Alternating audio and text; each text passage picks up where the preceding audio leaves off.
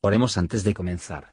Señor, por favor, déjanos entender tu palabra y ponerla en nuestros corazones. Que moldee nuestras vidas para ser más como tu Hijo. En el nombre de Jesús preguntamos. Amén.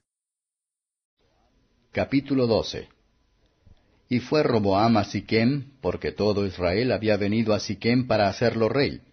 Y aconteció que como lo oyó Jeroboam, hijo de Nabat, que estaba en Egipto, porque había huido de delante del rey Salomón y habitaba en Egipto, enviaron y llamáronle.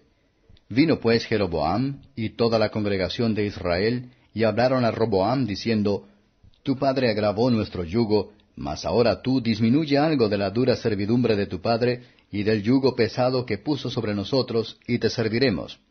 Y él les dijo, Idos, y de aquí a tres días volved a mí. Y el pueblo se fue.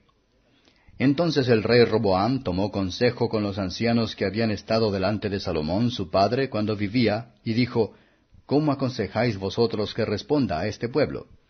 Y ellos le hablaron diciendo, Si tú fueres hoy siervo de este pueblo, y los sirvieres, y respondiéndole buenas palabras les hablares, ellos te servirán para siempre. Mas él, dejado el consejo de los viejos que ellos le habían dado, tomó consejo con los mancebos que se habían criado con él y estaban delante de él, y díjoles, ¿Cómo aconsejáis vosotros que respondamos a este pueblo que me ha hablado diciendo, disminuye algo del yugo que tu padre puso sobre nosotros?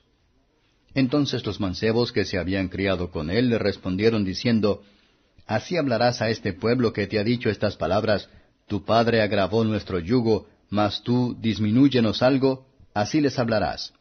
El menor dedo de los míos es más grueso que los lomos de mi padre. Ahora pues, mi padre os cargó de pesado yugo, mas yo añadiré a vuestro yugo. Mi padre os hirió con azotes, mas yo os heriré con escorpiones. Y al tercer día vino Jeroboam con todo el pueblo a Roboam, según el rey lo había mandado, diciendo, Volved a mí al tercer día. Y el rey respondió al pueblo duramente, dejado el consejo de los ancianos que ellos le habían dado. Y hablóles conforme al consejo de los mancebos, diciendo, Mi padre agravó vuestro yugo, pero yo añadiré a vuestro yugo. Mi padre os hirió con azotes, mas yo os heriré con escorpiones. Y no oyó el rey al pueblo, porque era ordenación de Jehová para confirmar su palabra que Jehová había hablado por medio de Ahías Silonita a Jeroboam, hijo de Nabat. Y cuando todo el pueblo vio que el rey no les había oído, respondióle estas palabras diciendo, ¿Qué parte tenemos nosotros con David? No tenemos heredad en el hijo de Isaí. Israel, a tus estancias. Provee ahora en tu casa, David. Entonces Israel se fue a sus estancias. Mas reinó Roboam sobre los hijos de Israel que moraban en las ciudades de Judá.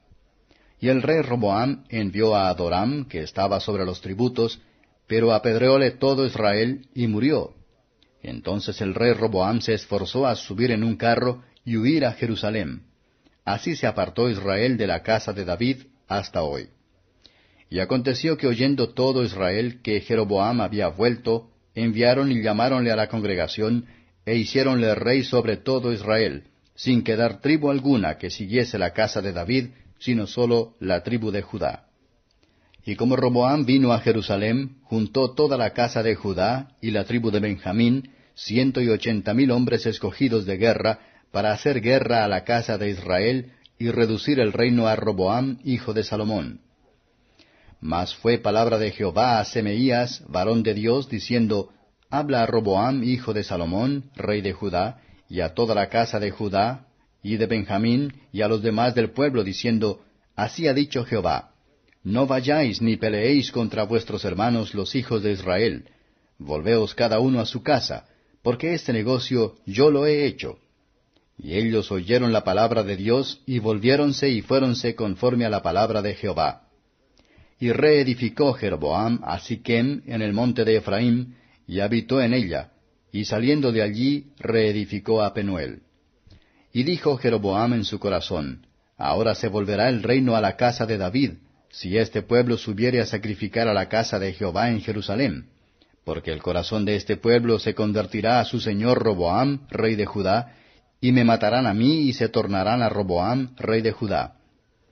Y habido consejo, hizo el rey dos becerros de oro, y dijo al pueblo, Harto habéis subido a Jerusalén, He aquí tus dioses, oh Israel, que te hicieron subir de la tierra de Egipto. Y puso el uno en Betel, y el otro puso en Dan. Y esto fue ocasión de pecado, porque el pueblo iba a adorar delante del uno hasta Dan.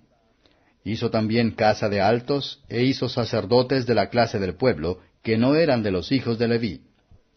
Entonces instituyó Jeroboam solemnidad en el mes octavo, a los quince del mes, conforme a la solemnidad que se celebraba en Judá, y sacrificó sobre altar. Así hizo en Betel, sacrificando a los becerros que había hecho.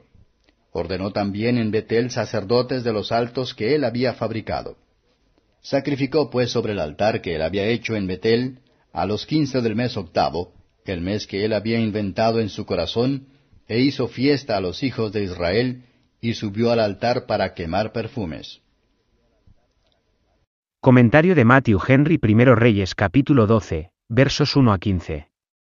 Las tribus no se quejaron a Roboam de la idolatría de su padre, y la rebelión de parte de Dios. Lo que era el mayor agravio, no era para ellos, tan descuidado eran que en materia de religión, si es posible que vivan en el caso, y no pagar impuestos. Espíritus facciosos nunca va a querer algo de que quejarse. Y cuando vemos la cuenta de la escritura del reinado de Salomón, la paz, la riqueza y la prosperidad de Israel luego disfrutamos. No podemos dudar, pero que sus acusaciones eran falsas, o más allá de la verdad. Roboam contestó al pueblo conforme al consejo de los jóvenes. Nunca fue el hombre más cegado por el orgullo y el deseo de poder arbitrario, de que nada es más fatal. Los consejos de Dios fueron cumplidas por este medio. Se fue Roboam a su propia locura, y se ocultó de sus ojos las cosas que pertenecían a su paz, que el reino podría ser el alquiler de él. Dios sirve a sus propios fines sabios y justos por las imprudencias y los pecados de los hombres. Aquellos que pierden el reino de los cielos, tirarlo a la basura, como Roboam, por la obstinación y necedad. Versos 16 a 24. Las personas hablan en vanece de David. Que tan pronto son buenos hombres, y sus buenos servicios al público, olvidado. Estas consideraciones nos deben reconciliar a nuestras pérdidas y problemas, de que Dios es el autor de ellos, y nuestros hermanos los instrumentos, permiten no meditemos venganza. Roboam y su pueblo hicieron caso a la palabra del Señor. Cuando conocemos la mente de Dios, tenemos que presentar, cuanto pidiereis cruz a nuestra mente. Si aseguramos el favor de Dios, no todo el universo puede hacernos daño. Versos 25-33. Jeroboam desconfiaba de la providencia de Dios, el idear formas y medios, y los pecadores también, por su propia seguridad. Una incredulidad práctico de todo suficiencia de Dios está en el fondo de todas nuestras salidas desde Él. Aunque es probable que quiso decir su adoración a Jehová el Dios de Israel. Que era contrario a la ley divina, y deshonroso a la majestad divina de ser así representada. Las personas pueden ser menos impactada por adorar al Dios de Israel, bajo una imagen, que si a la vez se les había pedido adorar a Baal, pero dejó el lugar para que la idolatría.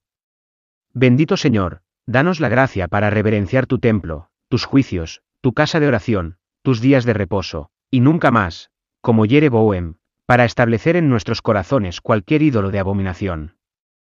Sé para nosotros cada cosa preciosa, tu reinar y gobernar en nuestros corazones, la esperanza de gloria. Gracias por escuchar y si te gustó esto, Suscríbete y considera darle me gusta a mi página de Facebook y únete a mi grupo Jesús Answers Prayer.